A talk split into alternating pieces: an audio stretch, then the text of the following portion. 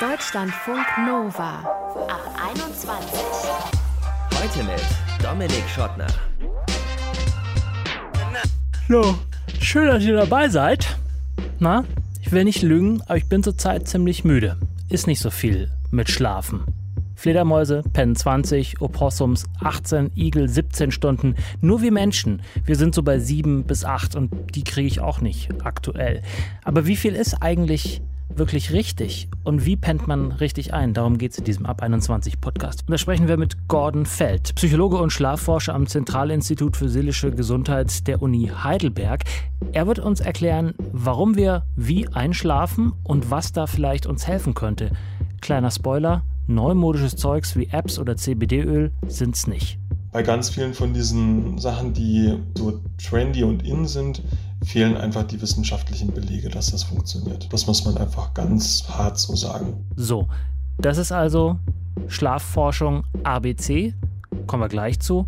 Jetzt kommen wir aber erstmal zu Fabienne. Die war vor bis vor ein paar Monaten noch aktive Profisportlerin, jüngste Spielerin in der Geschichte der ersten Badminton-Bundesliga, Nationalmannschaft, hatte die Chance, zu den Olympischen Spielen nach Tokio zu fahren, aber dann 2020 die Diagnose Schlafstörung, Schlafapnoe oder Schlafapnoe, wie man auch sagt.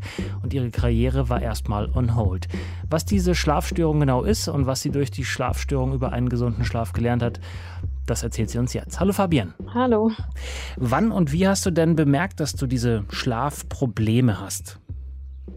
Das hat sich tatsächlich mit dem ersten Lockdown während Corona herausgestellt.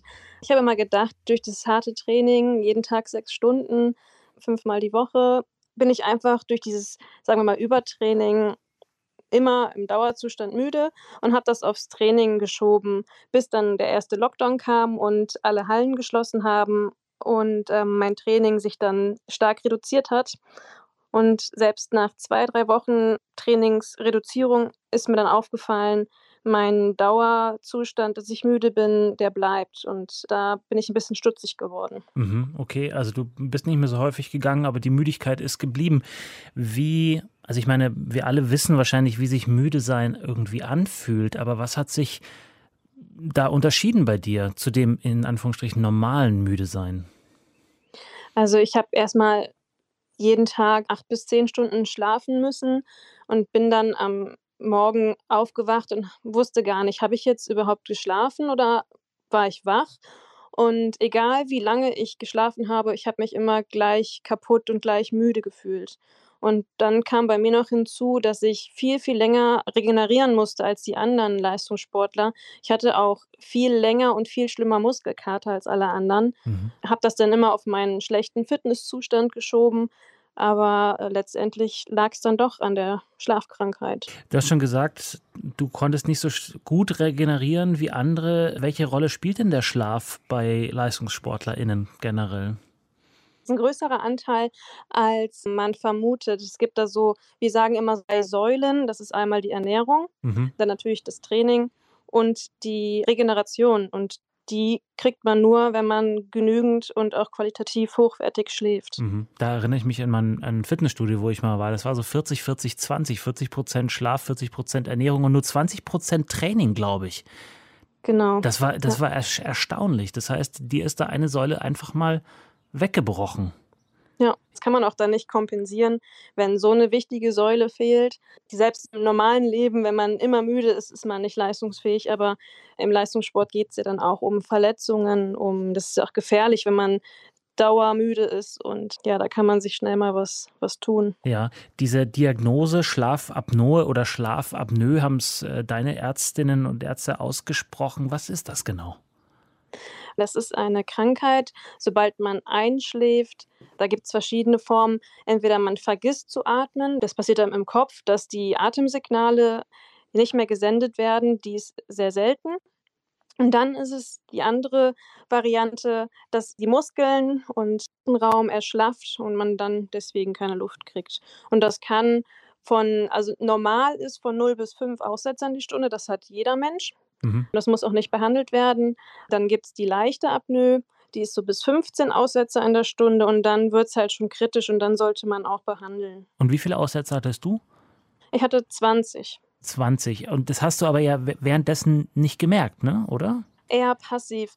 Also ich selber, klar, wenn man schläft, dann das Bewusstsein kriegt es nicht mit, aber unterbewusst muss man sich vorstellen, dass man immer wieder so aus diesen verschiedenen Schlafphasen gerissen wird. Also wenn dich alle drei Minuten einer aufweckt und das kriegt man nicht bewusst mit, aber natürlich kommst du in diese Tiefschlafphase gar nicht rein. Mhm. Okay, und das heißt, du hast am Ende gar nicht gewusst, ob du überhaupt richtig geschlafen hast. Ja, es fühlt sich so an, als wäre ich, weiß ich nicht, um 22 Uhr ins Bett gegangen und um 7 Uhr aufgestanden und dazwischen hat man halt das Gefühl, ja, gar nicht regeneriert zu haben. Mhm. Und wer hat dann wie diese Diagnose gestellt? Mit welchen Verfahren wird es dann tatsächlich bewiesen, in Anführungsstrichen? Also bei mir war es eher ein Zufall, weil ich meinem Hausarzt gesagt habe, boah, ich bin immer so müde und irgendwie stimmt da was nicht. Und er hat dann, weil er mich auch schon von klein auf kennt, hat er gesagt, boah, nach deiner Schilderung, das, was du mir gerade alles mitgeteilt hast, das kann nur diese Apnoe oder Apnoe sein. Mhm. Und hat mich dann zum Lungenfacharzt geschickt. Und der gibt dann so ein kleines Gerät mit nach Hause, das schnallt man dann um. Und der misst dann, wie man atmet nachts beim Schlafen. Das ist dann so eine Verkabelung, ja, wie dein Puls ist und so ein kleines Gerät, das schaut dann einfach, atmet man in dem Moment oder halt nicht. Mhm. Und das zählt dann auch die Aussetzer. Wenn man dann diese Diagnose hat, dann wird man in ein Schlaflabor ähm, geschickt und da wird man dann richtig verkabelt. Also von Kopf bis Fuß kriegt man da Elektroden überall äh, angeklebt und dann ähm, wird man mal ja, wirklich von Kopf bis Fuß einmal durchgecheckt, beim Schlafen auch. Und man wird auch aufgenommen, wie oft man sich dreht und wie man schläft und auf welcher Seite. Und ist sehr interessant, auf jeden Fall. Du bist damit ja nicht alleine, sondern etwa jeder zehnte Mann und jede zwanzigste Frau leidet unter dieser Form der Schlafstörung. Was hat man dir danach gesagt? Wie kann man damit umgehen? Gibt es da irgendeine Art von ja, Behandlung oder eine Art von Weg, da damit fertig zu werden? Also es ist ja erstmal relativ unbekannt, diese Krankheit, obwohl es ja so viele haben und die Dunkelziffer wird noch weitaus darüber liegen. Das Beste, was man machen kann, sich gesund ernähren und sich bewegen, also aktiv zu sein. Hast du ja alles schon bin, gemacht, ne? ja, ich war nicht übergewichtig, ich war sehr durchtrainiert, habe auch durch den Leistungssport mich sehr viel bewegt und habe mich auch gut ernährt und bin auch wir sagen dazu Schlafhygiene, also immer regelmäßig zur gleichen Zeit ins Bett gegangen. Und bei mir war quasi das, was man außerhalb dieser Therapie machen kann, war halt schon ausgeschöpft. Mhm. Und das hat mich am Anfang so ein bisschen, ja, verzweifelt. Also ich war verzweifelt, weil ich ja wirklich alles das, was man hätte machen können ohne eine Schlafmaske, war schon bei 100 Prozent. Mhm. Und die Schlafmaske, äh, was hätte die bewirkt? Ich habe dann eine Schlafmaske bekommen. Mhm. Ähm, die macht mit Unterdruck, ja, unterstützt sie, dass die Atemwege frei bleiben. Mhm. Und hat das Und geholfen?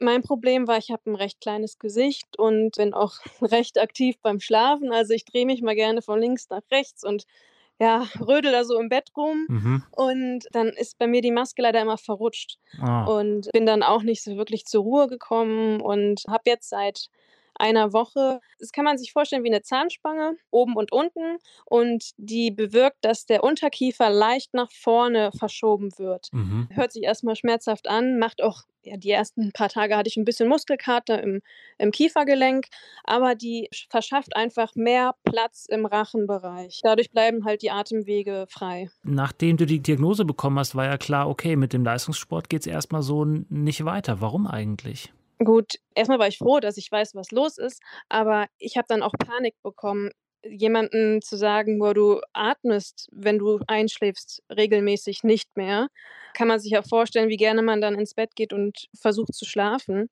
Das war für mich erstmal ja, 'n Schock und dadurch habe ich dann noch schlechter geschlafen und dann haben die Trainer einfach gesagt: „Fabienne, das ist viel zu riskant, die Verletzungsgefahr, die steigt, das ist einfach zu gefährlich.“ Mhm. Und dann hast du gesagt, okay, das will ich nicht, ich höre auf. Ja, das war jetzt dieser letzte Tropfen, der das Fass dann zum Überlaufen gebracht hat. Ich habe schon vorher gemerkt ich weiß auch nicht, wie lange ich diese Krankheit schon habe, Mhm. dass mein Körper gewisse Signale gesendet hat, wo er einfach gesagt hat: so bis hier und nicht weiter. Und mein Ziel war auch, dann nach Tokio aufzuhören. Nachdem das dann 2020 leider ausgefallen ist, habe ich einfach gemerkt, noch ein Jahr schaffe ich nicht. Mhm. Jetzt vor diesem ganzen Hintergrund unseres Gesprächs müsstest du ja, denkt man, Expertin für gesunden Schlaf sein. Wenn dich Leute fragen, Mensch, sag mal, wie schlafe ich denn jetzt am besten? Was sind denn so die drei, drei Go-To-Tipps, die du, die du geben kannst?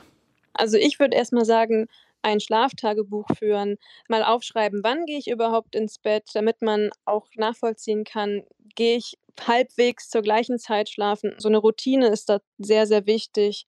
Und was mache ich denn zwei Stunden vorm Schlafengehen? Hänge ich noch vorm Handy, wie wir wahrscheinlich alle so mittlerweile, oder schaue ich noch Fernsehen, den Krimi und habe dann diese Strahlen oder lese ich doch ein Buch und ich mache das selber, ich führe dieses Schlaftagebuch und merke eigentlich, wie viel ich falsch gemacht habe, trotzdem ich mich eigentlich recht gut jetzt mit dem Thema Schlafen auskenne und dieses Bewusstwerden, was was mache ich und was ist eigentlich total verkehrt, das ist ein ganz wichtiger Punkt.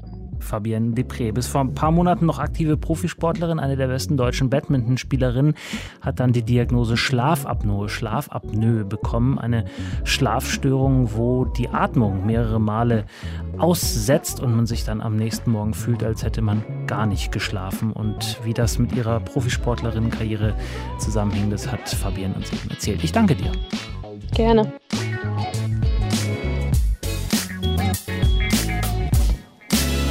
Deutschlandfunk Nova. Ich habe gestern schlecht und vor allem sehr wenig geschlafen und habe dann tagsüber versucht, das alles nachzuholen, aber keine Chance. Und ich hoffe einfach mal, dass diese Nacht jetzt besser wird, dass ich besser einschlafen kann vor allem. Und ich habe so eine Einschlafposition, die mir selber ein bisschen seltsam vorkommt. Auf dem Rücken, Hände hinterm Kopf verschränkt, die Füße so übereinander gelegt, so ein bisschen als würde man auf der Couch vom Fernseher liegen. Und ich habe wirklich alles probiert, auf dem Bauch, auf der Seite, alles, aber das ist einfach die beste Position. Aber warum ist ist das so? Hat jeder von uns eine Lieblingsschlafposition? Und wenn ja, was sagt die über uns aus? Und wie können wir vielleicht auch unseren Schlaf optimieren?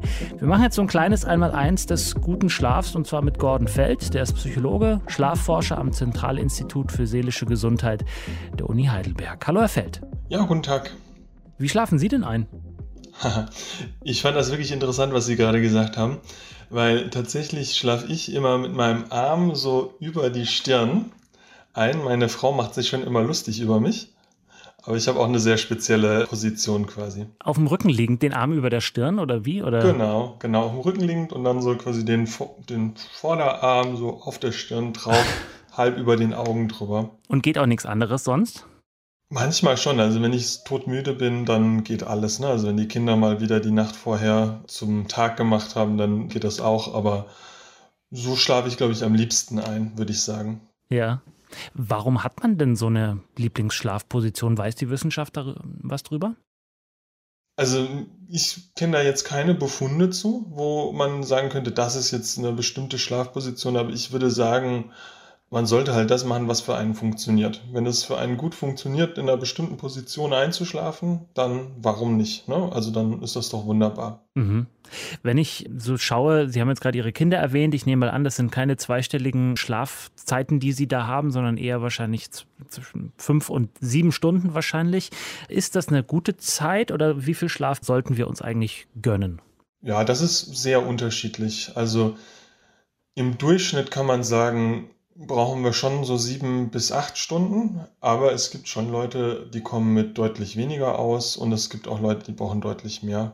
Das ist vor allem genetisch determiniert, das heißt, man ist veranlagt, eine bestimmte Schlaflänge zu brauchen und dagegen kann man nicht so furchtbar viel machen. Ne? Und wenn man jetzt persönlich gerne wissen will, wie viel Schlaf brauche ich eigentlich, dann ist es gut, wenn man sich so im Blog mal ein paar Tage Zeit nimmt und mal guckt, wie lange würde man schlafen, wenn man keinen Wecker benutzt. Und da werden die meisten Leute feststellen, dass sie normalerweise zu wenig schlafen. Mhm.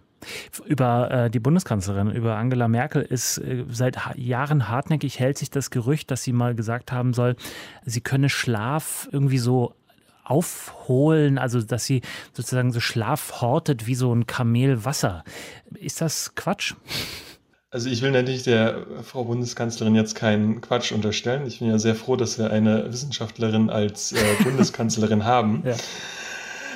Aber ich glaube, das ist vielleicht so ein bisschen eine Fehlerinterpretation dessen, was wirklich passiert. Also es ist so, der Schlaf, sagen wir Wissenschaftler, ist homöostatisch reguliert.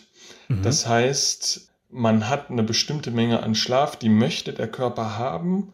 Und wenn man ihm zu wenig gibt, dann reagiert er darauf. Nicht? Also mit, mit Müdigkeit, so dass man dann früher einschläft und dass man auch tiefer schläft. Also man hat dann mehr Tiefschlafphasen zum Beispiel. Was aber unseres Wissens nach nicht geht, ist, dass man sozusagen vorschläft. Mhm. Also, dass man sagt, so, jetzt habe ich irgendwie, ich will am Wochenende ausgehen oder so am Samstag und da werde ich nur vier Stunden schlafen. Dafür schlafe ich jetzt irgendwie am Freitag zwölf Stunden und dann mhm. habe ich insgesamt meine acht Stunden. Also, das geht unseres Wissens nach nicht.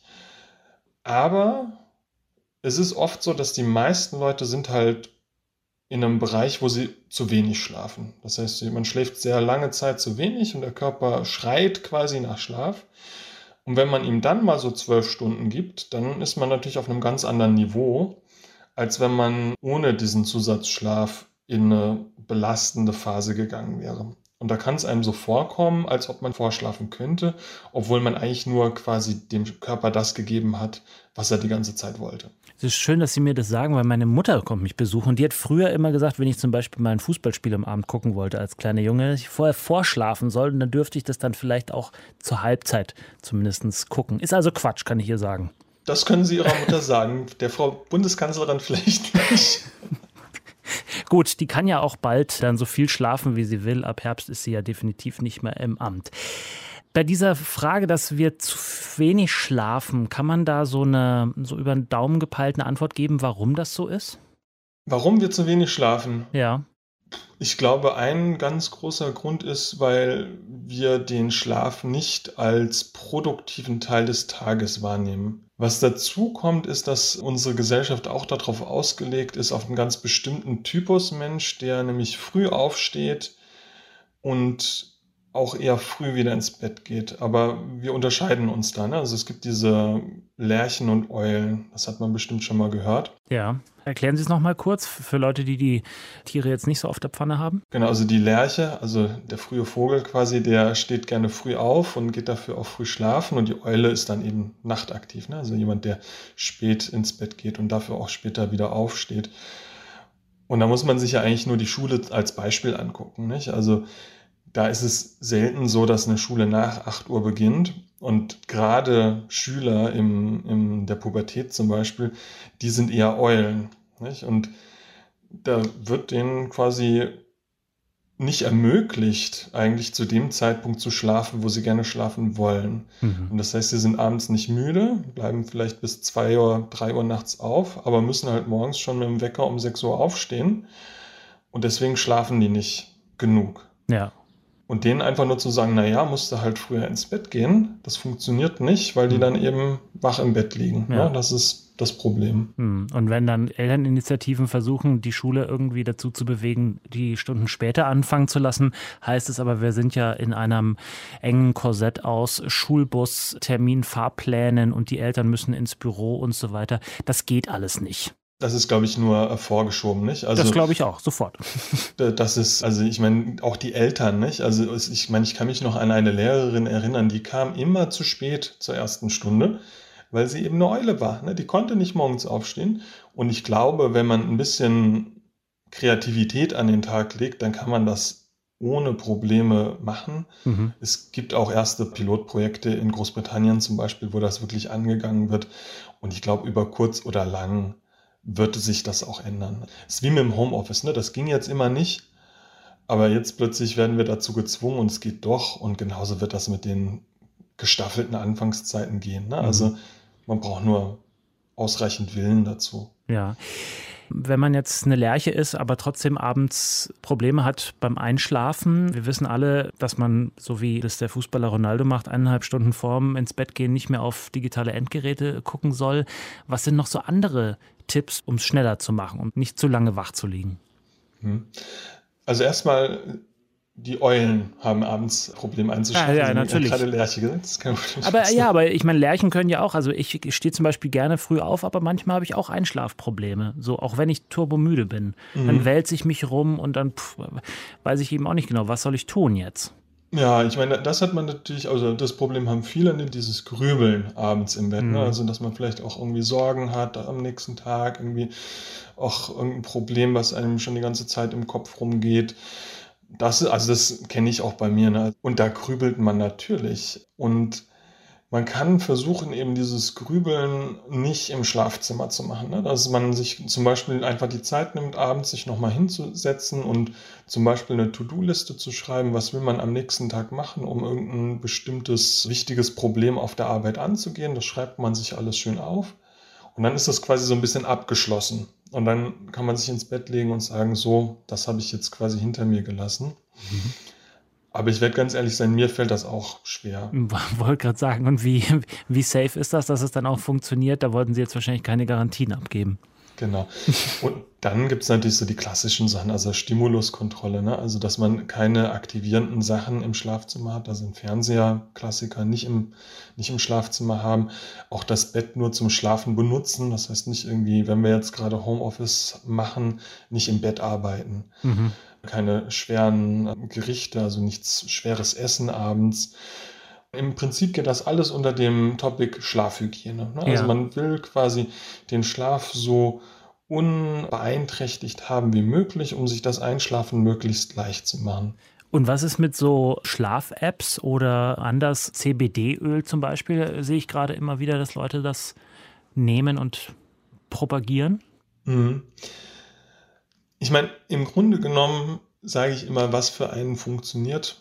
Das sollte man einfach machen. Also es gibt ganz klare Beweise, dass der Placebo-Effekt ein extrem starker Effekt ist. Ne? Also wenn jemand glaubt, dieses oder jenes hilft mir dabei einzuschlafen und das ist irgendwas, wo man wissenschaftlich sagen würde, naja, das funktioniert wahrscheinlich nicht in der Art und Weise, wie der sich das vorstellt.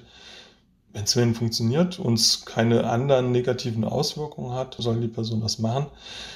Bei ganz vielen von diesen Sachen, die im Moment so trendy und in sind, fehlen einfach die wissenschaftlichen Belege, dass das funktioniert. Mhm. Also, Das muss man einfach ganz hart so sagen. also Apps und eben das, das CBD-Öl, was ich angesprochen habe. Alkohol ist wahrscheinlich dann auch schlecht, ne? Habe ich mal einen großen Fehler gemacht von einer Nachtschicht, die um 4 Uhr morgens beginnt. Da dachte ich, ich muss ganz früh schlafen gehen und habe ein bisschen Rotwein getrunken und das war der Killer. Ich bin nämlich bis um 2 Uhr nicht eingeschlafen und dann habe ich eine Stunde Schlaf bekommen und der Tag war futsch. Genau, also Alkohol ist generell schlecht, also da, weil es einfach hirnwirksam ist, nicht? Und das verändert dann auch den Schlaf. Das heißt, selbst wenn man einschläft und ich würde eigentlich sagen, dass den meisten Leuten geht es tatsächlich so, wenn sie was trinken, dann werden sie relativ schnell müde. Aber der Schlaf ist von der Qualität schlechter. Also das können wir zeigen im Schlaf-EEG. Da sieht man dann eben, dass die Schlafphasen, die wir erwarten würden, nicht in der Art und Weise ablaufen. Habt ihr gehört? Denkt dran, wenn ihr euch mit euren Freundinnen und Freunden jetzt draußen auf Abstand zum Biertrinken trefft, vielleicht dann doch das letzte stehen lassen und dann nochmal in Ruhe eine To-Do-Liste schreiben. Gordon Feld, Psychologe und Schlafforscher am Zentralinstitut für seelische Gesundheit der Uni Heidelberg, hat uns ein Einmaleins des guten Schlafs präsentiert. Vielen Dank. Ja, ich bedanke mich für das Gespräch.